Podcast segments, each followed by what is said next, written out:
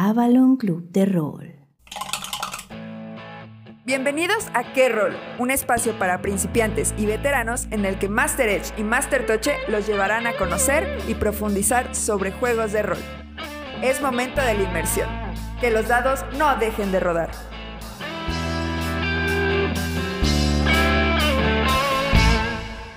Qué bueno que llegaste, te estábamos esperando. Ocupa tu lugar que esta sesión va a empezar. Yo soy Master Toche. Yo soy Master Edge. Y nosotros seremos tus guías en este mundo de juegos de rol minimalistas. Damos inicio a Qué Rol, un podcast en tu idioma. ¿Qué hay, Master Edge? Pues hay un montón de cosas interesantes en el mundo del rol. El problema, ¿sabes cuál es, Master Toche? ¿La falta de tiempo? Sí, caramba. Eh, yo siempre lo digo que nos malacostumbra nuestra realidad a andar siempre a la carrera, que esa ilusión de que no tenemos tiempo viene desde la parte comercial de las empresas. Muerte al capitalismo. Pero la triste realidad es que pues en estas últimas semanas he comprobado que el tiempo ha su ¿Cómo cuesta tener tiempo? Nada, siempre hay tiempo para hacer lo que quieras, siempre y cuando no duermas. Si no duermes, puedes hacer lo que quieras en la noche. No, Master Toche, dormir está sobrevalorado. Pero en este mundo de cosas sobrevaloradas hay pocas cosas que sí tienen sentido. Y una de las cosas que nos da sentido a nuestras vidas es ser máster. Ah, por supuesto. Y unos pocos días después de que haya salido este episodio al aire, estaremos muy festivos porque el día 4 de marzo se celebra a los Dungeon Master. ¿Pero por qué el 4 de marzo? A principios de los 2000 hubo una cierta efervescencia en Internet y en los foros apareció la expresión March Forth, que en inglés pues, se traduce como avanzar, que es algo que normalmente se dice cuando tenemos un grupo de aventureros que emprenden el camino. Sucede entonces que se dijo que eso pues sería un buen pretexto el juego de, de palabras. palabras March Forth, 4 de marzo, como para representar esta situación de que aquellas personas que nos dedicamos a narrar, pues deberíamos tener un, reconocimiento un día. Siempre se necesita un día y da la casualidad que se oficializó cuando desgraciadamente falleció nuestro santo patrono Gary Gygax un 4 de marzo. Eso terminó de oficializar esta fecha. Entonces ya lo saben, si son narradores, si son Dungeon Masters, muchas felicidades. Se lo merecen. Si les interesa profundizar al respecto, denle una googleada y se van a encontrar un montón de detalles interesantes. O contáctenos en redes sociales. Pero bueno, hablando de tiempo y de esto de no tener tiempo, el día de hoy les traemos juegos de rol cortitos para esta gente que no tiene tiempo de estar leyendo manuales de 400 hojas. Ah, claro. Y la esencia de los juegos de rol se representa muy bien en estos juegos porque son completos. Tenemos cómo hacer personajes, cómo hacer la historia, cómo es la mecánica para resolver las situaciones que se presenten y consecuencia de todo esto es que puedes andar trayendo este tipo de juegos en tu mochila, en tu libreta, en el celular y cuando haga falta con un par de dados sales adelante. Y a veces hasta sin dados. Y aquí algo que quiero recordarles, algo que ya mencionamos anteriormente en un episodio hace bastantes episodios. Un juego de rol que no puedes resumir en una hoja, en una frase, y esa vez dijimos hasta en una palabra, no funciona. Sí. Y estos, la verdad es que están bastante resumidos y funcionan muy bien. Así que, Master Edge, agarre su dado porque vamos a tirar iniciativa y ver quién empieza. 12. Siete. Ni hablar, Master Toche, dale. El día de hoy voy a empezar yo con un juego de rol llamado Exhum, o sea, exhumar en inglés. Este juego de rol nos lo trae Roll Per Second, que es otro podcast de juegos de rol que anda rondando en la red.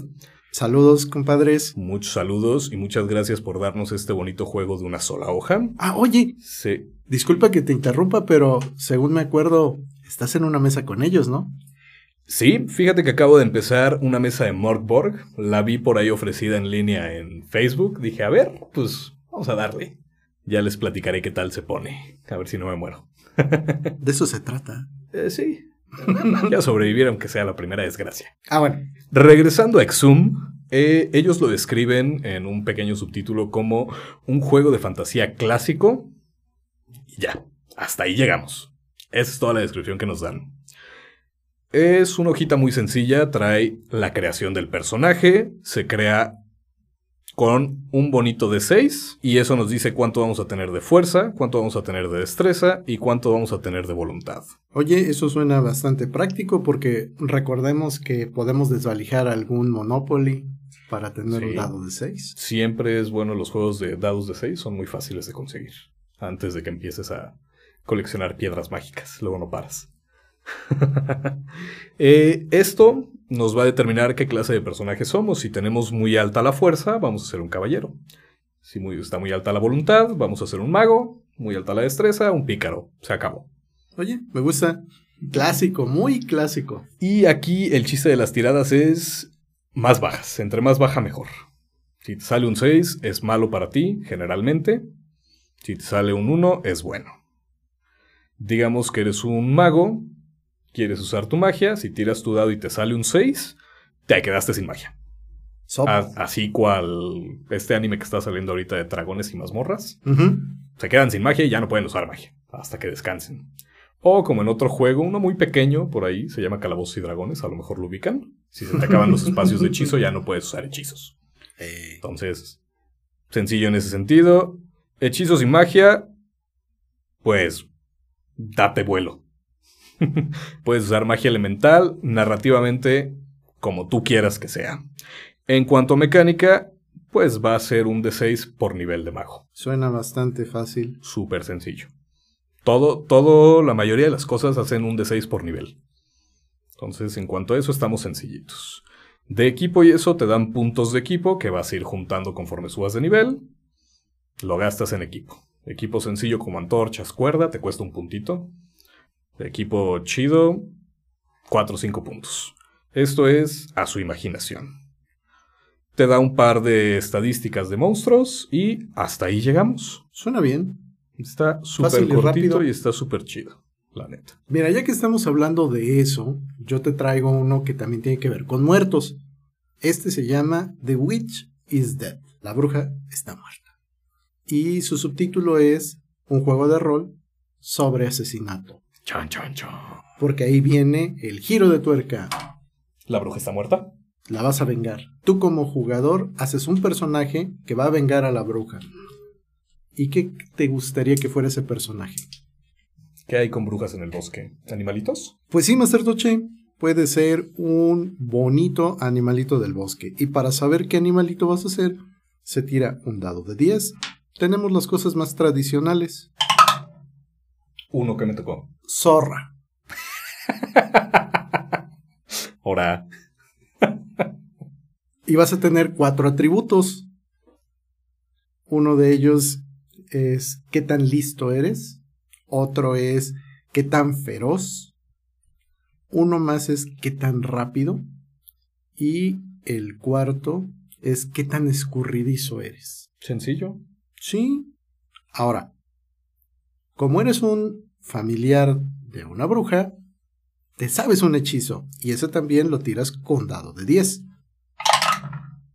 Nueve. Distraer o confundir. Así de abierto. Sí. Lo interpretamos en la mesa, me gusta. Sucede que cuando vamos a establecer una dificultad, la idea de la tirada es que tomas tu dado de 10, le sumas el atributo que corresponda a lo que intentas hacer y listo.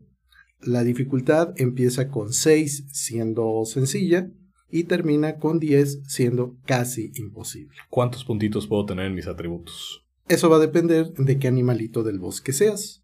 En tu caso, al ser una zorra, son 2 de inteligencia, son 2 de ferocidad, 1 de rapidez y 1 de escurridizo. Mm, Está difícil. Oye, Eres un animalito del bosque, no eres el héroe. buen punto. ¿Y el objetivo del juego? Como dijimos, es vengar a la bruja y para eso tienes que ir a matar al que mató a la bruja. Para eso, que es la parte de la construcción de la historia que le corresponde al Dungeon Master, tienes que tirar también tus daditos para saber cómo es la villa, quién es el cazador y hay un giro de tuerca que le pone saborcito bien interesante a esto. La hoja de personaje te cabe en una tarjeta de presentación porque nada más tiene tu nombre, tu especie, los valores más importantes, el hechizo que conoces y notitas. Así de fácil y rápido. Súper sencillo. Y el juego se lo debemos a Grant Howitt. Él se avienta buenos juegos, ¿eh? Oh, sí. Pues déjame quitarte el micrófono y hablar de otro juego de un tríptico. Porque pues también cuenta como una sola hoja. Este es un juego de aliens donde tú eres el alien. Se llama Xeno. Con X. ¿Cómo debe ser? Como debe ser, como los xenomorfos. En este juego todo se tira con tablitas y lo que me gusta mucho de este juego es que todo es con un bonito D4. Hasta se oye diferente. Ah, claro. A ver, a ver, a ver. ¿Sí? Yo tiro, yo tiro. Dale. Un D4. Cuatro. 4. Vas a hacer un seno gravedad. Hay cuatro tipos de senos. Estos son desde pequeñitos, con habilidades como reemplazar la lengua de un cadáver y tomar el control de ese cadáver. O en tu caso, que eres un seno mediano, que tienes tentáculos que pueden corroer piel, puedes levitar a voluntad y tienes poderes, pues, iba a decir mágicos, pero esto no cuenta como magia, son poderes No, esto es ciencia poderosos, ficcionoso. ciencia ficción. Sí. Poderes poderosos. en tu caso, puedes mover, lanzar o detener objetos en rango con tu mente. Telequinesis. Y lo que me gusta de este juego es que todo es con D4s. Chido. Vamos a tirar un D4 para ver quién es tu enemigo. Va que va. Dos. Dos. Me encanta. Jan Wok, el asesino más letal del mundo. Por más que lo matas, no muere. Clara referencia a... Ahí les dejo la tarea. Tenemos... eh, es un sistema muy sencillo en el cual el alien nada más va a tener igual cuatro estadísticas. Su agilidad, su músculo, psíquico y cerebro. ¿Cuál es la diferencia entre psíquico y cerebro? Psíquico lo utiliza solamente para poderes. Vientos. Y cerebro lo utilizas para investigar, engañar, manipular y ciencia. Mm, me gusta, me gusta. Lo que tiraste hace rato para ver qué alien eres te va a determinar cuáles son tus estadísticas y eso se lo vas a sumar a 3 de 4 con los que vas a hacer tu tirada. En tu caso tenemos... Las tiradas no solicitadas son penalizadas. Ah, ya ves cómo eres. En tu caso tenemos que de agilidad tienes 0, de músculo tienes 1, psíquico tienes 2 y cerebro tienes 1. De ahí vamos a ver cuál es la dificultad de tu tirada. Por ejemplo, si quieres atacar a un civil, la dificultad es un bonito 8. Vas a tirar tus 3 de 4 y le vas a sumar tu músculo. profe, O- profe, profe. Sí. Ahora sí puedo tirarlos. Sí. Cinco. Más, ¿con qué los vas a atacar? Con mi mente. Ok. Más sería tu psíquico 2. ¿Cuánto salió total? Siete. 7. Sí, la pasas para atacar un civil. Ah, no, no la pasas. El civil es 8. Ah. Se te pela el civil. Es muy sencillo el juego. Y, ¿Y el se trata de? objetivo. Ah. Ahí vamos. El objetivo es también con un D4 lo tiras, pero hay entre invasión, rescate, venganza e infección. Cuatro. 4. Infección. Alimenta a Madre con 100 víctimas vivas. Madre es la nave espacial en la que llegaron los aliens. Todo esto cabe en un tríptico. Todo esto que te estoy diciendo es información que viene lado y lado en una hojita, doblada en tres. Me late, me late. Y me encanta el texto, ese sí se los voy a leer así como viene. Madre lo es todo. De madre nacemos, por madre morimos. Madre es la IA del transbordador en el que llegaron a este planeta. El núcleo es una pirámide, como un D4, y los acompaña para supervisar que cumplan su objetivo, o sea, lealtad a madre. Algo que cabe recalcar de este juego es el sistema de vida. Cuando te pegan, tiras un D4. Si el D4 te sale 1, pierdes ese D4. Tienes 3 D4 de vida. Digamos que llega el civil, te pega un palazo, tira un D4 por favor para ver si te... Dos. No te pasó nada, todavía aguantas. Si llegas a perder tus 3 D4 de vida, estás muerto. Oye, eso está bien interesante. Sí. Porque estamos acostumbrados a que simplemente marcamos, restamos y ya. Pero aquí sí hay una variabilidad diferente. Y las probabilidades varían bastante con eso. Sí, claro. Y pues básicamente eso es todo. Destruye, conquista, consume. Seno de 4. Lo que todo buen alien debe saber hacer. ya que estamos hablando del espacio Master Toche, Sí. ahí te va. Y es más, de una vez, agárrate, dado de 6. Ojo, ojo, ojo. Vamos a desvalijar un Monopoly nada más. ¿Con uno me basta? Sí. Medio Monopoly. Lo que te traigo es un jueguito que a mí en lo personal me gusta muchísimo. Es de John Harper. Bueno, y esto tengo que hacer el disclaimer, Master Toche. Esto va a título completamente personal, dejando a salvo a Kerro. ¿Cómo debe de ser? Para mí, eh, John Harper es el padre de los juegos minimalistas. ¿Pero por qué? porque es un sujeto que creó Lasers and Feelings, que es un juego de una hoja. Posiblemente no sea el primero que lo ha hecho, ni evidente es que no es el único. Sin embargo, el hecho de poder simplificar todo de esta manera y hacerlo extensivo y además gratuito, creo que es una de las cosas más importantes que le dan pues ese toquecito de, de muy particular. Ya dijimos que no es importante el primero, sino el primero con título.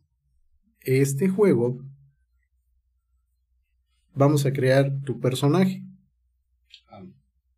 Entonces, tu dadito de 6, por favor. ¿Tiro ya? Sí. Uno. Ay, ¿qué traigo con los unos hoy? Eres un alien. Las otras opciones son androide, puede ser también alguien peligroso, alguien heroico, el tradicional hotshot, intrépido o sabiondo. Pero me tocó alguien. Sí. Ahora, puedes escoger si eres un doctor, si eres un ingeniero, un explorador, un científico, un piloto, un soldado, un embajador. Mm, piloto. Muy bien. alien piloto. Ahora, necesito que escojas un número del 2 al 5. Cuatro. Eso significa que tú eres mejor en láseres, o sea, en las cosas que son técnicas. Todo lo que sea una prueba de habilidad relacionado con conocimiento, cómo pilotear una nave, cómo reparar algo, lo vas a tirar hacia arriba. Seis. Claro. Güey, no puedo inventarme estas cosas. en cambio, si hubieras seleccionado un número bajo, entonces lo tuyo sería la parte de sentimientos. Serías el bueno para intuición, diplomacia, seducción, todo este tipo de cosas que llevan ese componente. Ahora, Lasers and Feelings es dos homenajes en uno. es un homenaje a un grupo que se llama Double Clicks, que son unas chicas que hicieron una canción que se llama Lasers and Feelings. Y por otra parte, pues todos aquellos que son fanáticos de Star Trek, pues se van a identificar rápidamente con todo lo que pasa aquí y sobre todo porque una silueta de algo que se parece al Enterprise adorna la hoja. Sí, lo que te iba a decir, la nave que trae ahí está muy chida. Ahora, cosa muy importante es que necesitamos crear una aventura. Tírame un dado de 6, por favor. Dos. La amenaza es una armada de colmena. Uh, mente colmena. Eh, colmena en general, ajá. Y vamos a ver qué quiere esta armada. ¿Otro de seis? Sí.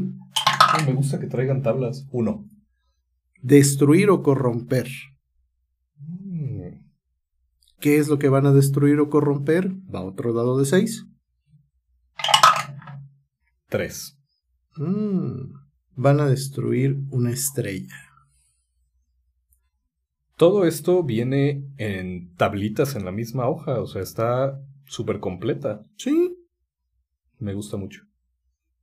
Me gusta, como, como ya saben, me gusta Morkborg, me gusta que haya muchas tablas para tirar dados y que salga lo que se necesita. Bueno, ahora, ¿qué va a provocar esto que los aliens quieren hacer? Digo, la mente colmena. Cinco. Va a ser un hoyo en la realidad. Ok, hay que evitarlo entonces. Así a toda costa. Y pues, adelante.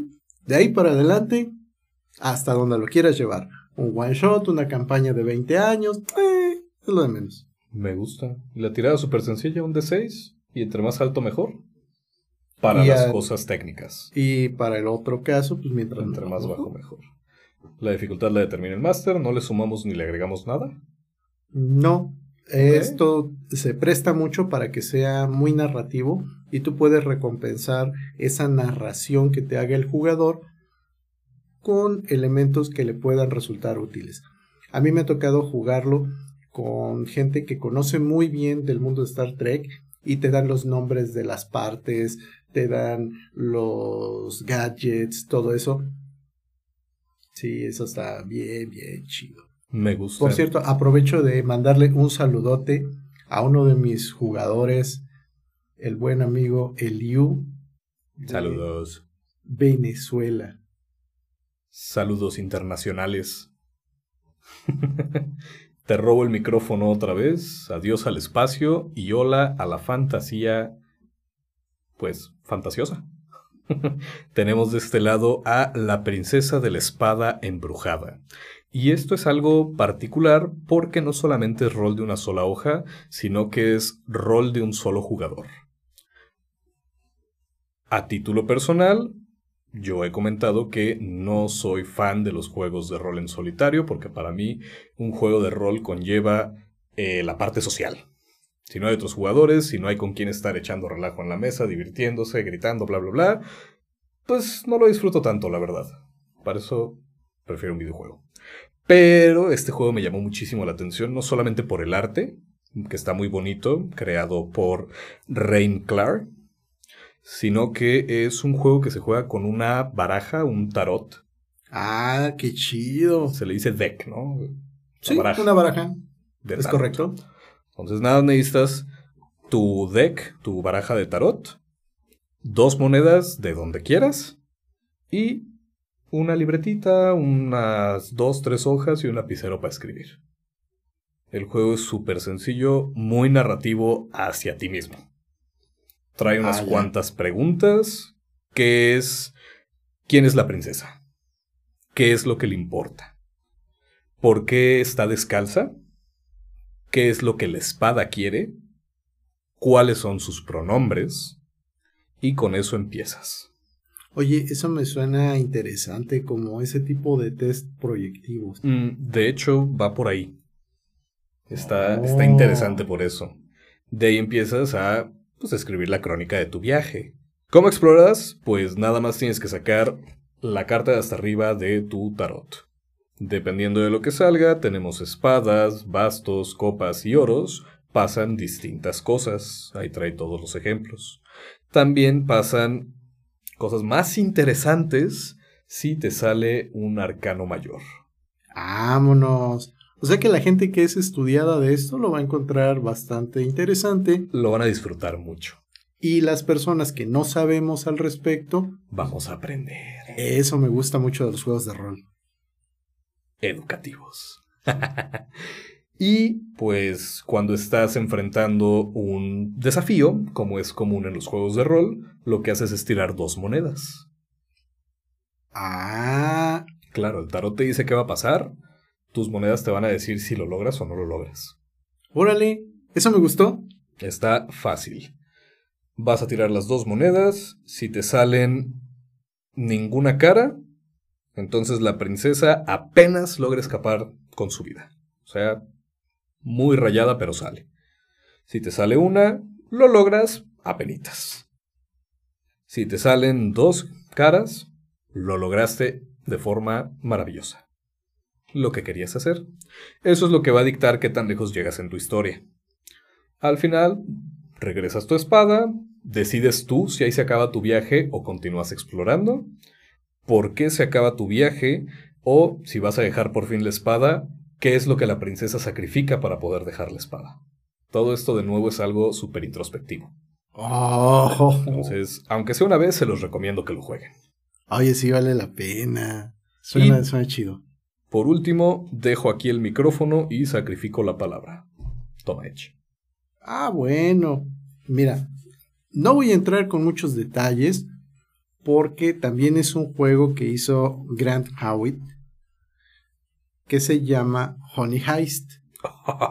es el de los osos. Sí. ¿A quién no le gusta un oso? Me encanta. Bueno, no pensemos en osos como el Cocaine Bear. No, no, no, no, estos son osos normales. Sí. Bueno, ni tan normales porque usan sombrerito y eso está bien chido. A ver, dadito de 6 para saber cómo es tu oso. Dos. Un oso, como lo llamaríamos nosotros, arreglado. Pomposo. Emperifollado. Ándale. Vamos a ver ahora qué tipo de oso eres y consecuencia de ello será tu habilidad. Cuatro. Un oso negro. Lo que mejor sabes hacer es escalar. Mm, nice. ¿Y qué es lo que sucede normalmente en esas películas de atraco?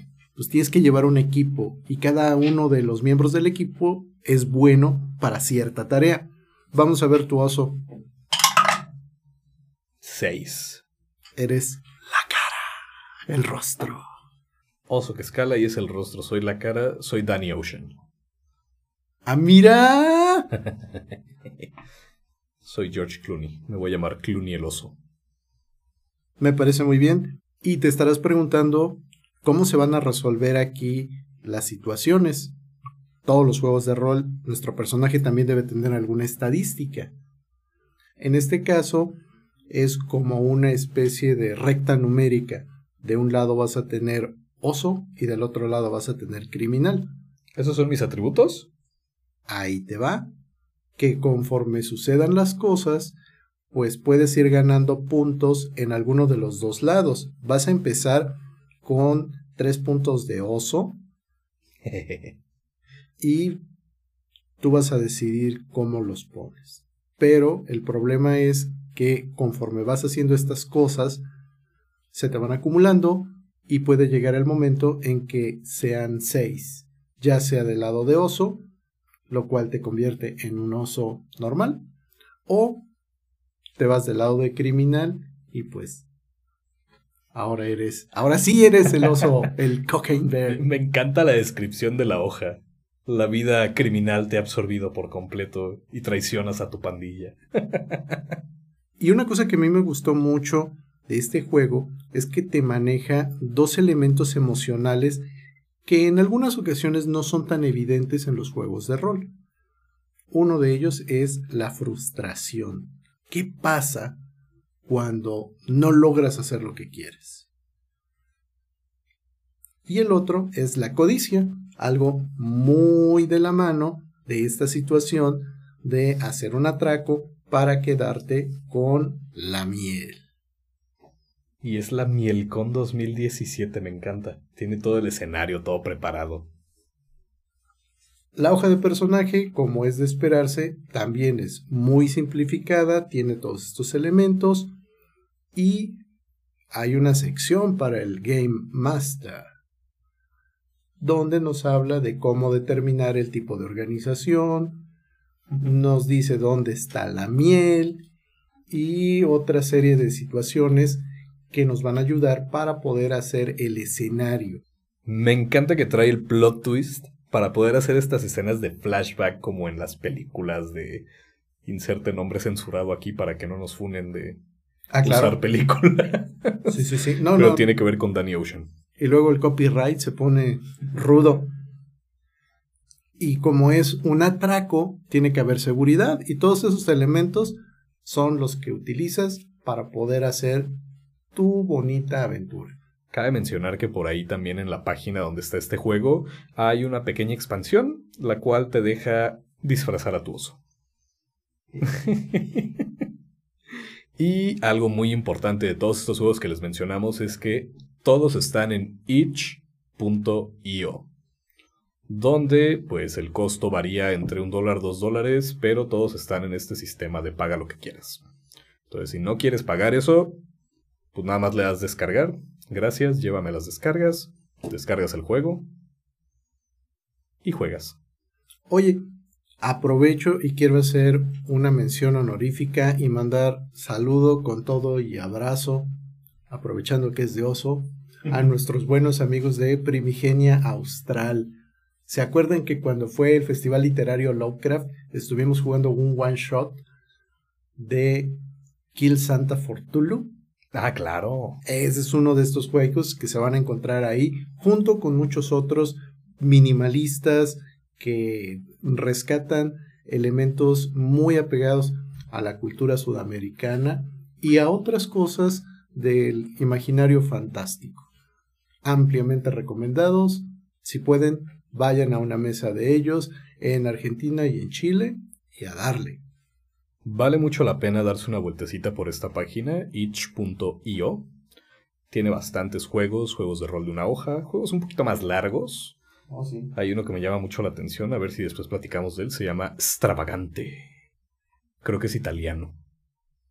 Y también está cortito, pero no tan corto como de una hoja. Mm, No, no lo conozco, pero va. Démosle una oportunidad. Pero hablando de juegos que están cortitos, pero no tan cortitos, tenemos a Desert Escape. Desert Oh. Escape. Disculpen ustedes mi pronunciación. El escape de los postres. Y este Edge creo que es uno de nuestros favoritos de todos estos de los que hemos hablado. Es un juego donde eres un postre. ¿Quieres ser una galleta? Puede ser una galleta. ¿Quieres ser un gansito? Un pingüino. Un... Inserte más marcas aquí que ya no vamos a decir. No, no, no, no, no. Ese es el punto. No insertes marcas. Porque acuérdate que llegamos a muchos lugares donde se llaman diferente. Eres, puede ser un panqueque, puede ser Hot cake. un muffin, puede ser un Un- croissant, Macaroon. puede ser lo que se te ocurra. Déjame te cuento una cosa chistosa. En la mesa que narré hace poquito, un día que mis jugadores no llegaron completos y nada más había tres, decidió ser un bolillo relleno de leche condensada.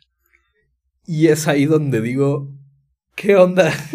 Porque yo también hace poquito narré cuando los jugadores de Dark Souls no estaban. Y también una de mis jugadoras dijo, soy un bolillo con mantequilla y azúcar. Aquí viene el plot twist.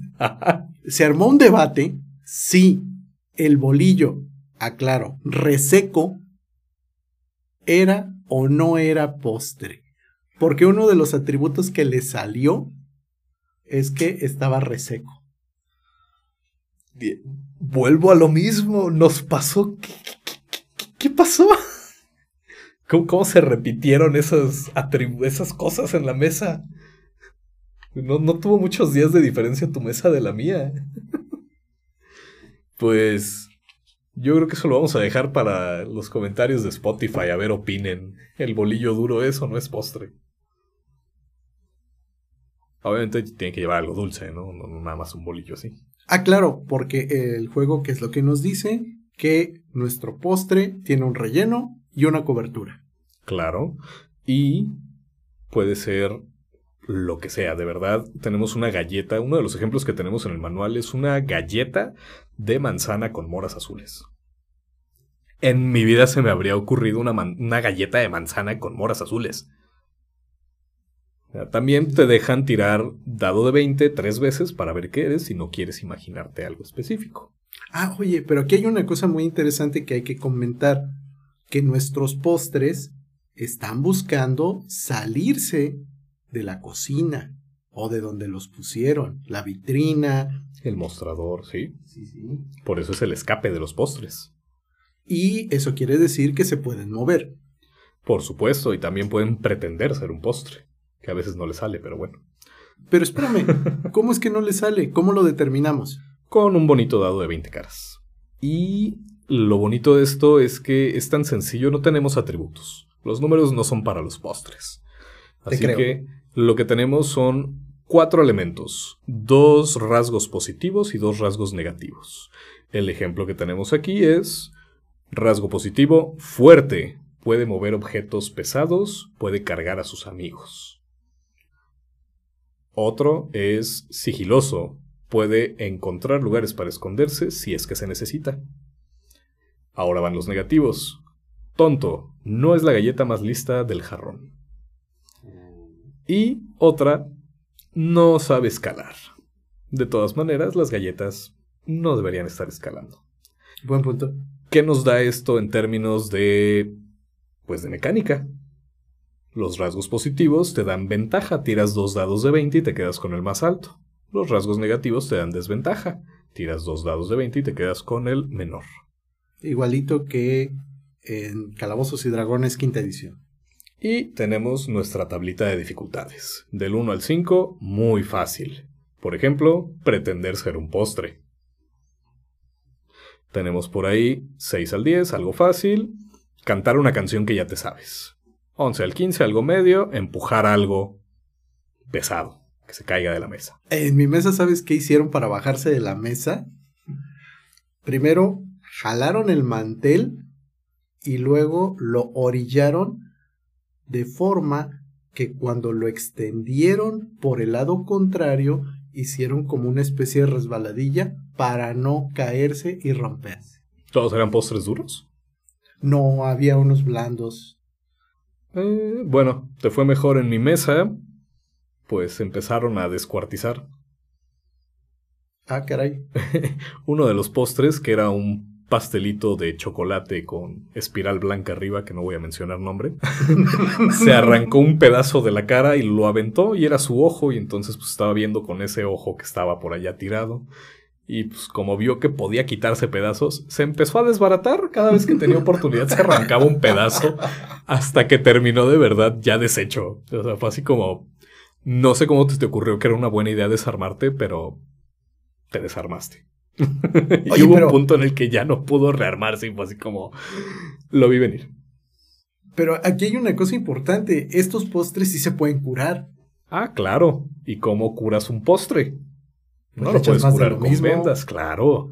Le tienes que dar chocolate o manzanas, no sé, algo dulce para que coma y descanse. Avenita, Avena, este, azúcar. chochitos de chocolate. Funciona, claro. Y me encanta porque aquí no nos morimos como tal. Aquí tenemos energía. Sí. Y bueno, ya depende del máster si pueden hacer que, pues si te comen, pues te comieron, ¿no? Ya no. Pero recordemos que este es un juego muy wholesome, muy amigable, muy bonito. Es Mira, yo ahí tengo mis dudas porque una de las cosas que sucedieron en mi mesa es que cuando los postres estaban a ras del suelo, había un agujero de lo que podría ser una rata, ratón o similar. lo que hicieron envenenar. Querían ir a cazarlo. ¿What? Es que, bueno, algo que no me van a dejar mentir es que los jugadores de rol no tienen sentido de autopreservación. Siempre quieren ver hasta dónde llega el máster. Y a veces, cuando descubren que el máster sí los va a dejar, pues morirse, caerse, que la rata se los coma, pues ahí es cuando dicen, ay caray, no debía haber hecho eso. Pequeña o paréntesis, anécdota rapidísima. Mis jugadores acaban de pelear con un gigante de Challenge Rating 30.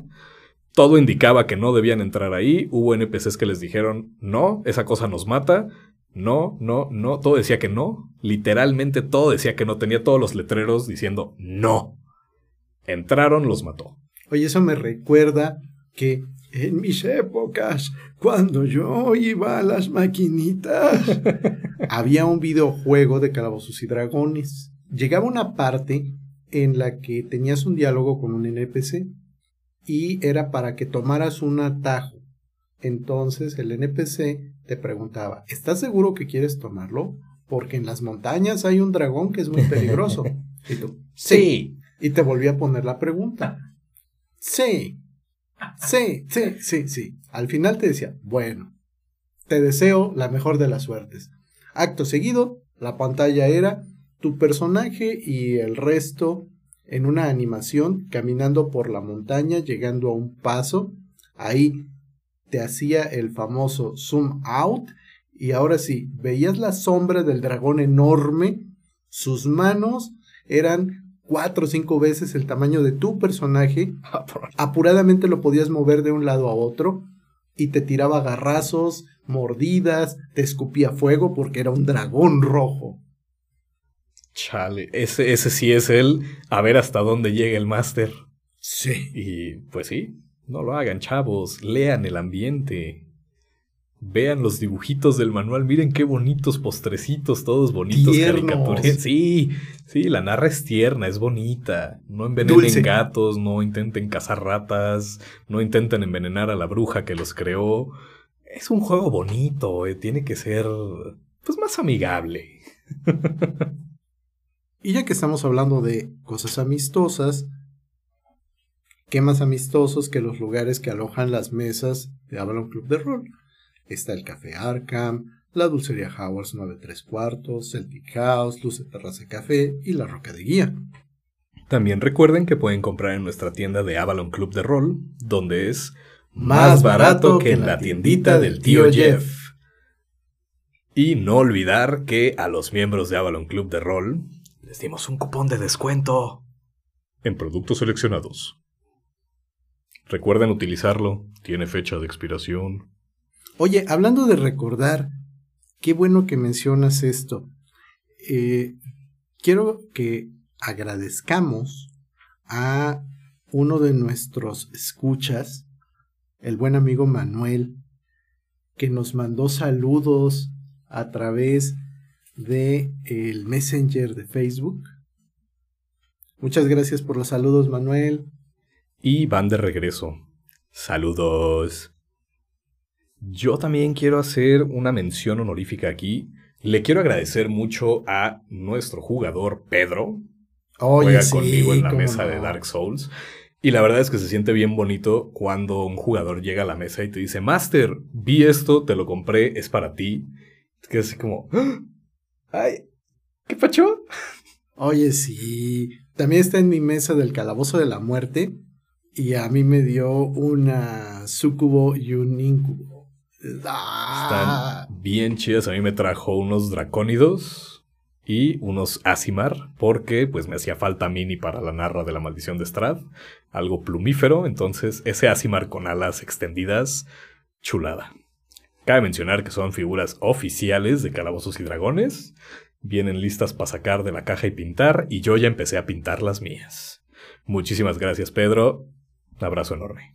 Oye, aprovechando eso, ya ves que hay un poco de debate al respecto de pintar o no pintar las minis. Porque, pues sí es cierto que si no tienes suficiente experiencia, a lo mejor no te quedan muy chidas. Yo no tengo mucha experiencia, apenas estoy empezando, empecé con las de Dark Souls, con las sencillitas que nada más de- van de plateado. Bueno, por algo hay que Por empezar. ahí. Y la verdad es que sí me da miedo que me queden feas. Pero... Pues no me voy a detener. Sí, más pintura lo arregla, según yo. Entonces, pintar o no pintar las minis, yo digo que sí. Oye, Master Soche, y ya que estamos hablando de esto y tomando un poco la voz de los amigos que nos siguen por Instagram, ¿qué rol con usar las minis en tu aventura, en tu campaña, tenerlas ahí a mitad de la mesa? Sí, pero no, y te explico por qué. ¿Viene, viene? Me gusta usar las minis. Yo digo que sí se pueden usar las minis y que es una herramienta muy didáctica, muy válida y muy chida de tener. Le da otro toque a la mesa.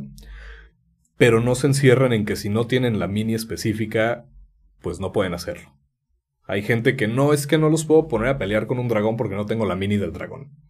No importa, agarra algo que ocupe el mismo espacio y con eso. Una taza. Una taza o una mini de otro tipo. Ahorita que mis jugadores pelearon con el gigante, no tengo la mini del gigante. No importa. Tengo una mini que la base ocupa el espacio que ocuparía el gigante. Es un dragón. Ahí está. Ese lo representa. Y tan nos metimos en la narrativa que ni nos acordamos de estar moviendo las minis, ni... Ahí estaban. Pues es bonito tenerlas en la mesa, es bonito verlas. Pero pues tampoco se encierran en que si la mini no está viendo a cierto grado hacia tal lado, pues entonces no estoy viendo para allá. No, no hagan eso. Y sean más libres. Claro, porque mira, una de las cosas importantes en los juegos de rol tiene que ver con la imaginación. Entonces, esa imaginación tú la ejerces en función de lo que tienes a la mano. Y muchas veces pudiera ser una cuestión estética, pero también tiene que ver con cómo se da esta interacción. Eh, recordemos que las miniaturas pueden ser una adicción. Entonces, Ah, hay, que tener, hay que tener cuidado con eso. Pero afortunadamente en la mayoría de los juegos de rol las cosas no son tan cuadradas como cuando estás Jugando en un juego de juegos mesa. o Sí. cosas como Warhammer que Ah, claro, eso es un wargame donde la base son las minis y las minis son el juego. o sea es que tienes que desprenderlas de su Base. no recuerdo cómo se llama la cosa dejémoslo en base Yo tampoco. Luego tienes que ensamblarlas luego tienes que quitarle Troquel. las rebabas gracias etcétera etcétera no, no, no, no. Aquí no nos andamos con eso o sea acuérdense Pathfinder la caja de inicio trae minis de cartón sí, se ven chidas. para pronto Y ahorita se están poniendo de moda las que son de MDF de 3 milímetros, con el piro grabado se ven bien chulas. Oye, no me acuerdo qué juego sacó unas, porque nada más lo vi así de rápido en, en el país, o no me acuerdo en dónde, que son transparentes. Ah, claro, sí, que las puedes guardar en las portatarjetas. Sí, están, están chidas. Sí, quiero comprarlas. Pero pues sí, respondiendo a esa pregunta, ¿son importantes? Nah, se puede jugar sin ellas. Se empezó jugando sin ellas, se puede seguir jugando sin ellas. ¿Son bonitas? Sí. ¿Te alcanza? ¿Quieres comprarlas? Adelante. Eso sí, porque también hay genéricas, no necesitan ser de la marca. Sí, ¿no?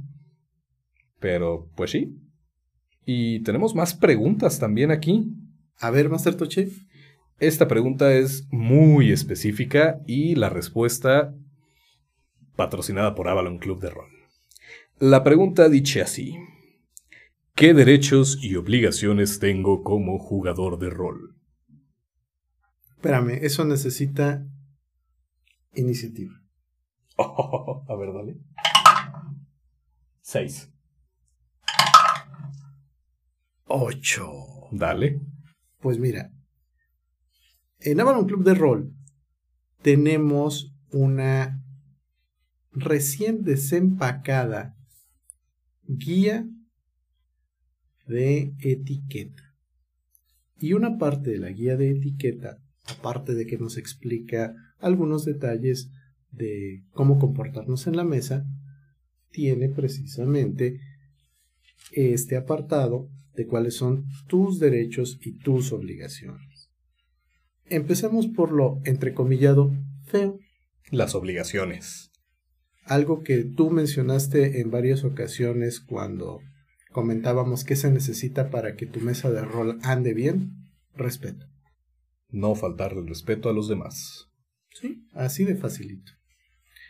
Otra cosa que podemos destacar es que hoy en día podemos tener eventos en los que participamos con personas que no conocemos. Por lo mismo, estas personas pueden tener alguna situación que les moleste o simplemente de la que no quieran hablar y tenemos cosas como la tarjeta X. Pero también, como estamos conviviendo, no falta que compartimos alimentos y alguien pudiera tener una alergia. Yo tengo una amiga, saludo Rosa, que tiene alergia a la carne de cerdo y se pone pero súper mal. No olvidemos que también hay gente que tiene alergias a cualquier tipo de nuez. Oye, y en cualquier lugar puede haber algo contaminado con nuez que a lo mejor ni la persona en cocina se dio cuenta. Y ahí tenemos la alergia activándose. Sí, esas son muy feas. Entonces, como obligación, avisar si tienes alergias. Que los demás jugadores máster sepan qué hacer en caso de que te pase algo. Y por lo mismo, también esta comunicación es muy necesaria. Si tú vas a estar faltando por tu trabajo, porque estás enfermo, por lo que tú gustes y mandes, pues dar por enterada a la gente para saber qué es lo que van a estar haciendo y cómo tu personaje puede interactuar. Muchas veces no necesitamos hacer el y cuando iba de regreso a su planeta su nave explotó, sino más bien eh, lo mandamos a una misión secundaria, tres sesiones después terminó su misión secundaria y aquí está. Me suena a cierto jugador con una capa de invisibilidad que aparece y desaparece. Por, ejemplo. bueno, ¿y qué nos dices, Master Toche, respecto de los derechos? Que es la parte bonita. Los derechos de jugador incluyen, entre otros, ser escuchado. Tienes derecho a que como personaje y como jugador te escuchen tu opinión y lo que quieres decir. Tienes que contar con un espacio seguro, libre de acoso, violencia y discriminación. Aquí respetamos a todos por parejo. También es muy importante participar en las decisiones de la mesa. Tienes que saber tomar tu, pues, ¿cómo se le dice? Tu parte en... Ah, claro. tomar tu parte en la historia. No puedes dejar que la historia fluya por sí sola y no formar parte de ella. Es... Y también las demás decisiones que no son dentro del juego, sino, oigan, ¿qué les parece si nos reunimos la próxima semana a tal hora en lugar de nuestra hora habitual? Claro. ¿O qué les parece si eh, movemos el día de juego? Porque no voy a poder, o X o Y. Lo que O la hora. También tienes derecho a divertirte a tu manera. ¿Por qué? Porque no todos somos iguales. Somos individuos y a todos nos divierten diferentes cosas. Hay gente que se divierte más investigando, más en combate, etc. Diviértete como tú quieras, siempre y cuando pues, no faltes al derecho de divertirse a alguien más o que no faltes al respeto también. O sea. Súper importante. También tienes derecho a cambiar a tu personaje o hacer cambios a tu personaje con la aprobación del máster, como nos acaba de pasar con cierto anfibio adorado por todos, el cual Oye, sí. tuvo que salir de la campaña porque yo como jugador ya no sentía que podía hacer mucho, no sentí que podía pues, Aportar. aportar a la historia y a la mesa. Y yo quería aportar, yo quería apoyar, quería jugar de otra forma. Me di cuenta de que no era mi forma de jugar. Cambié de personaje y me estoy divirtiendo mucho más y creo que la mesa también. Oye, igual como pasó con el caso de Demian y es perfectamente válido. Y muchas veces esto para los narradores se puede prestar a giros argumentales interesantes o a que más adelante se encuentren a tu personaje como un NPC que a lo mejor los ayuda, a lo mejor no. Yo ya, ya, ya me la solí lo que va a pasar ahí, pero, pero no digo nada porque varias personas que atienden esa mesa escuchan el podcast y no los voy a spoilear. Así que les digo la que sigue, que es dejar de asistir a una mesa si no te gusta. Si no te gusta lo que se está narrando, no te gusta cómo va la historia, no te gusta tu personaje, de plano no te llevas con las personas que van, estás en todo tu derecho de no asistir. Eso es bien importante. Y se oye muy tajante, pero pues es que es la verdad. Si no te estás divirtiendo, pues no te obligues a ir a un lugar donde no vas a estar a gusto. Hay más mesas donde puedes estar bien y pues aquí tenemos una variedad enorme. Oye, y no solo eso, ahorita que mencionas, sucede que hay personas que están en lugares donde hay pocos roleros o a veces de plano ni siquiera hay roleros y para ellos la posibilidad de tener otra mesa pues suena bien bonita pero no es una realidad. Así que aprovecho para comentarles que vamos a empezar a ofrecer mesas en línea para que aquellas personas que están en otros lados nos puedan acompañar y divertirse. La gente lo pide, en Avalon Club de Rol se lo damos. Este es un mensaje no patrocinado por Avalon. Y como mencionaba Master Edge, pues todo esto lo tenemos en un bonito tríptico llamado La guía de etiqueta en las mesas de Avalon Club de Rol. Pero no somos exigentes en el sentido de que sea algo de nosotros para nosotros y fuchi los demás. Al contrario, Claro que no. si ustedes están interesados en conocer nuestra guía y en saber si la pueden aplicar en su mesa, con todo gusto se las podemos compartir. Lo único que necesitan hacer es mandarnos un correo electrónico a avalonclubderol.gmail.com o nos la pueden pedir por redes sociales. Claro Ahora, sí. les damos otra opción también. Si quieren tener el archivo imprimible con el logo de su grupo, de su mesa, pues nos lo mandan, se los ponemos y se los devolvemos. Claro que sí, obviamente va a llevar el de Avalon Club de Rol, al igual que el de ustedes, pero pues de esta forma se expande más el rol, se propaga.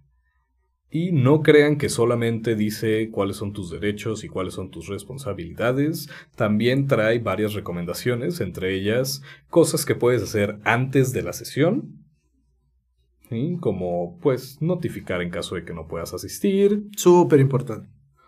Cosas que puedes hacer o debes hacer durante la sesión. Recuerden que es muy importante cooperar con la ficción. Oye, sí, porque luego hay cada jugador que se pone en su plan poco cooperativo que casi casi tienes que arrearlo. Y recordemos esto que es muy importante, que es el contrato de credibilidad. El máster todo lo sabe, el máster todo lo puede. Confíen en su máster. Si el máster les está diciendo ahorita algo, es por algo. Es para mantener la diversión con todos. A lo mejor no los está dejando hacer algo muy cañón, muy fuerte. El máster sabe por qué. Sí, a veces los másters nos equivocamos, pero pues es para que nos divirtamos todos en la mesa. Ustedes confíen en su máster.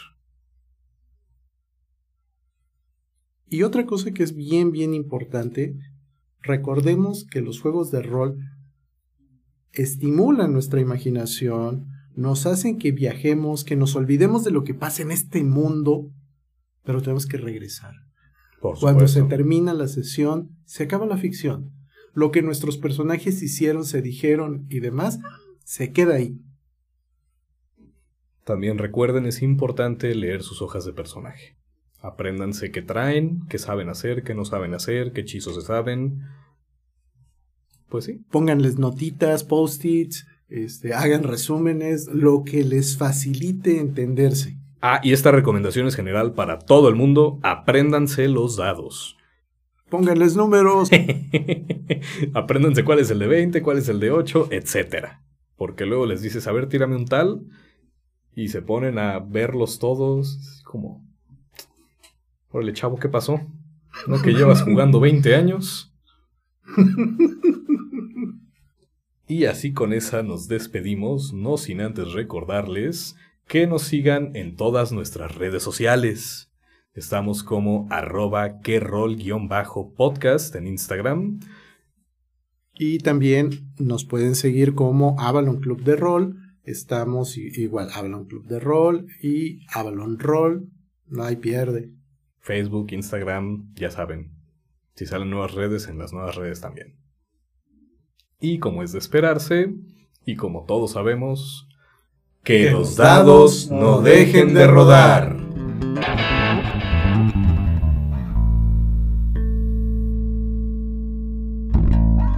¿Qué rol? Es una producción de Avalon Club de Rol, con las voces de Master Edge y Master Toche, dirigido por Emanuel Silvetsky. Producción, José Eduardo Acosta. Música, Adrián Moreno. Voces adicionales, Gabriela Mérida. El abuso en la tirada de pifias puede ser nocivo para tu personaje. Avalon Club de Rol, todos los derechos reservados.